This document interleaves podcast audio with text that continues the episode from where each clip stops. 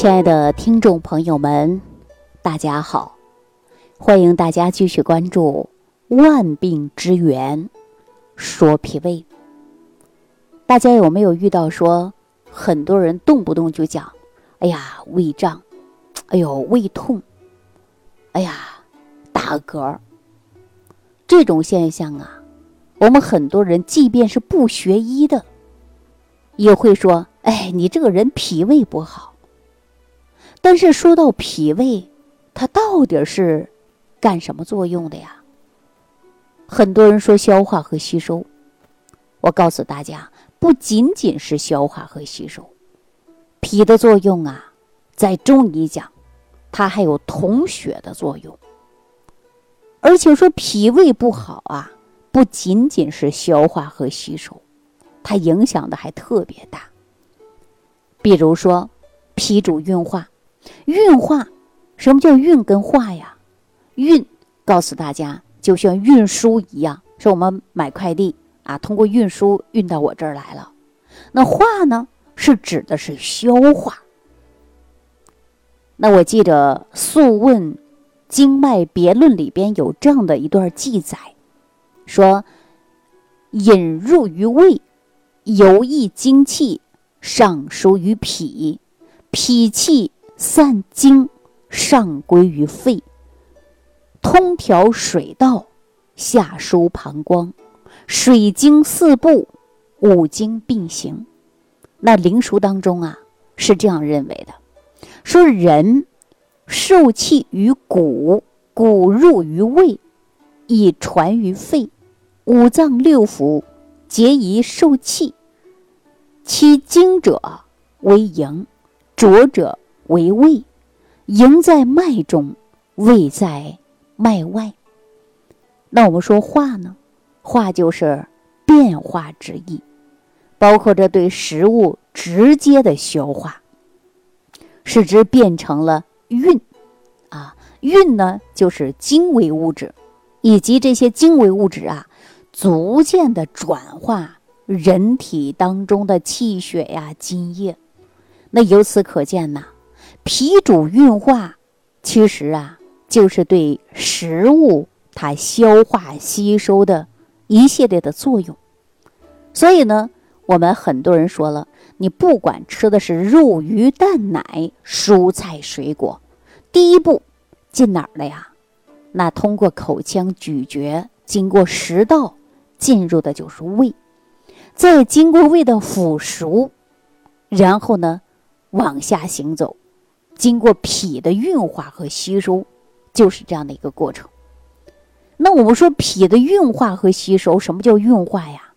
也就是说，经过胃的腐熟以后，这些食物往下走，运化到小肠，再加上呢这些食物的精微物质，然后呢进行分拣。我给大家举个例子吧啊，比如说我们快递，你看你也发快递，他也发快递啊，快递货物就一大堆。这就相当于说，我们瓜果蔬菜堆满了胃，对吧？然后呢，我们会有专门的挑选人进行了分类，比如说这个快递发往北京，那个快递发往上海，这个快递发往新加坡，那个快递啊发往韩国、日本等等，他就有人专门做这样的事儿。那我说脾是什么呢？脾就是干这个挑选工作的。所以呢，当脾的运化功能好了，比如说该给肺的，它就输送给肺，对吧？该给哪儿的，它就给哪儿。那这些没用的物质怎么办呢？它给你输送到大肠，进行成为糟粕，最后呢排出去。大家想一想，这个脾呀，在我们的体内，是不是起到的作用很大？所以说，我们人体的吸收啊、代谢呀，啊，这个呢，脾的功劳是特别大的。中医讲到脾呀，它能有统血啊。如果说脾胃功能不好的人，你看嘴唇啊，它都发白，人呐精神状态也不好，而且呢面色没有光泽，皮肤发黄。所以说，讲到脾，它是运化水谷之精微。如果说运化不出去了，那脾胃呢不能化成气血了。大家想一想，那人身体能好吗？所以说呀，如果一个人出现脾虚，那气血生化呢，它就会出现呢问题，对吧？脾胃不好，没办法化生气血了，所以说就会导致出现血虚，人没劲儿，啊，状态不好。那大家了解这些，想到脾是不是特别重要啊？如果说脾运化功能不好，人容易出现胃胀、消化吸收能力都差。既然说到脾它统血，那你看有多少人天天补气又补血的？有几个补进去了？尤其我们说现在立秋之后，很多人就开始大量去吃阿胶，哈，还是血虚。为什么呀？脾虚，无法化生气血。所以说呀，我建议大家重点还要养护好脾胃。你看我们现在很多人对养护脾胃来讲呢，就会。缺乏这方面的知识，不管冷的、辣的，啊，凉的、寒的，通通啊往这胃里去装，无形当中伤及到脾，但是呢，很多人自己还不知道。所以我在节目当中啊，经常给大家讲，这个脾啊，人人都需要养护，而是常年养护，不是养护一段时间。我发现现在很多人呢就走入误区了，说：“哎呀，你看我都注意饮食有两周时间了，或者说我注意饮食啊，我都在养脾胃养有几个月了，我现在是不是可以放开的吃、放开的喝等等的问题了？”哈，我告诉大家啊，这个人的身体啊，无论是脾胃还是肝脏、肾脏，包括我们的手啊、眼睛啊、五脏六腑。它都是你身体的零部件儿，都需要养护的。那如果你不养护它，它有一天出问题了，我们大家说你找不到原装的，你再有钱，你未必能给你换上去。大家说是不是啊？所以说，有的人呢，他一直会问我这样的问题：哎呀，李老师，你说我是不是养个几个月就彻彻底底好了呀？我是不是今后就想干啥干啥的呀？哎呀，我特别喜欢吃那个麻辣串儿。哎呀，我特别喜欢吃那个麻辣烫。哎呀，我特别喜欢吃某某某的东西。我就给他笑着说：“你要想身体好，你就要保护好你身体各个零部件。你每个零部件都是最珍贵的，也是独一无二的。你只要把它破坏了，你换不上去。你再有钱，你换不上去。”也许你能换上去了，可能未必合适。大家想一想，是不是这个道理？所以说呀，再有人问我说我养多长时间呢？我告诉大家，脾胃是常年长期来养的。比如说小孩刚出生，你为什么不给你家的孩子吃个牛排呢？比如小孩刚出生，你为什么不给你家的孩子吃个馒头呢？他还说了不行，小脾胃发育不全，他现在还不能吃。对呀，那小孩都知道养。那我们说成年人了，感觉到脾胃发育全了，但是呢，你需要长期养护。那你天天不顾及它，破坏它，它有一天出问题、出故障了，你需要调、需要修，能不能修好，还是两码回事儿。所以说呀，你就减少它的磨损。减少它的破坏，这就是最好的。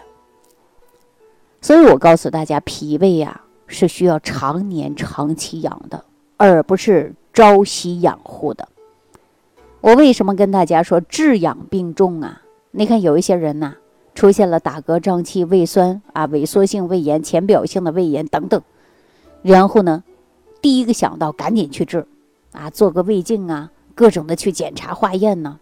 然后呢，积极配合医生治疗，这对不对呀？对，绝对是对的。但是呢，我们说吃了一些药，得到了病情的控制，然后好了，伤疤忘了疼，半夜三更不睡觉，大排档开始撸串的、喝啤酒的，啊，生冷辛辣什么都吃的，没两年过后又开始胃疼了，然后你会说：“哎呀，我这都是老病了。”继续吃药。等有一天你吃这个药不好使了，你就麻烦了。所以说，我们治病跟养护是一样重要的。为什么我告诉大家，三分治疗，七分是靠保养？为什么你成了老病号？为什么你成了老胃病？为什么成为的？就是因为你长期不注意，好了伤疤忘了疼，没几天又出现问题了，反反复复，反反复复，直到有一天你这个病无医可求，无药可用，养都养不好。我告诉大家，这就麻烦了。那比如说，我们男士都喜欢车，啊，当然女人也喜欢车啊。说我们喜欢车，你记住了，开到多少公里，你首先去去保养。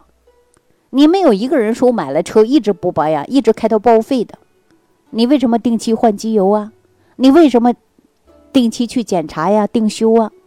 为什么？你想保持长久一些使用。那也就是说，身体来讲呢，你也要定期的来进行修补的，你也需要定期来维护的。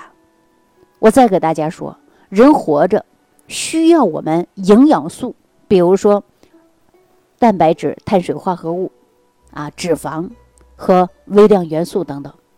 那我们说，只有这些物质丰富了，那人体器官保证正常了，它就会减少生病。那如果说你吃任何性的东西都需要脾胃来消化和吸收的，结果呢，你脾胃功能消化吸收不好。出现问题了，人体必然生病。我再给大家举个例子，你去养花，或者是农民种土地，都知道你种玉米呀、大豆啊、高粱啊，还是水稻啊，种任何的瓜果梨桃，你都知道，我这个需要什么样的土质，需要施什么样的肥料，我才能结出什么样的好果子，大家是不是都知道？可是我们在人体当中呢？也需要这些优质的肥料，然后我们身体才能更壮。人体优质的肥料从哪儿来呢？就从我们一日三餐，就相当于给这个植物施肥，给植物的精心照顾。那我们现在有多少人注重吃饭的？三餐不定时，啊，胡吃海喝，最终脾胃功能受损，运化不动了，出现疾病了，着急的不得了。如果医生给你化验单，或者是做个切片检查等等，你自己吓得不得了，那你干嘛平时不养护呢？所以啊，脾胃真的很重要。我希望大家听了这期节目啊，一定要认真理解，你为什么成为老胃病，你为什么成了老病号了？你的脾胃是需要你长期养护，而不是朝夕养护的。那我在节目当中让大家用上一些早餐壶。早餐壶干嘛？它就很好的养护脾胃的。然后吃饭呢，软烂结合，要针对你身体，然后辩证施养，也叫辩证膳食。你知道你身体缺什么了？就像我们一片土地，你知道这个土地是缺钾了，还是缺某一些肥料了？你知道给土地施肥料，你的庄稼长得好。那我们说要想人长得好、壮实。你就知道你身体缺什么了，该补什么了。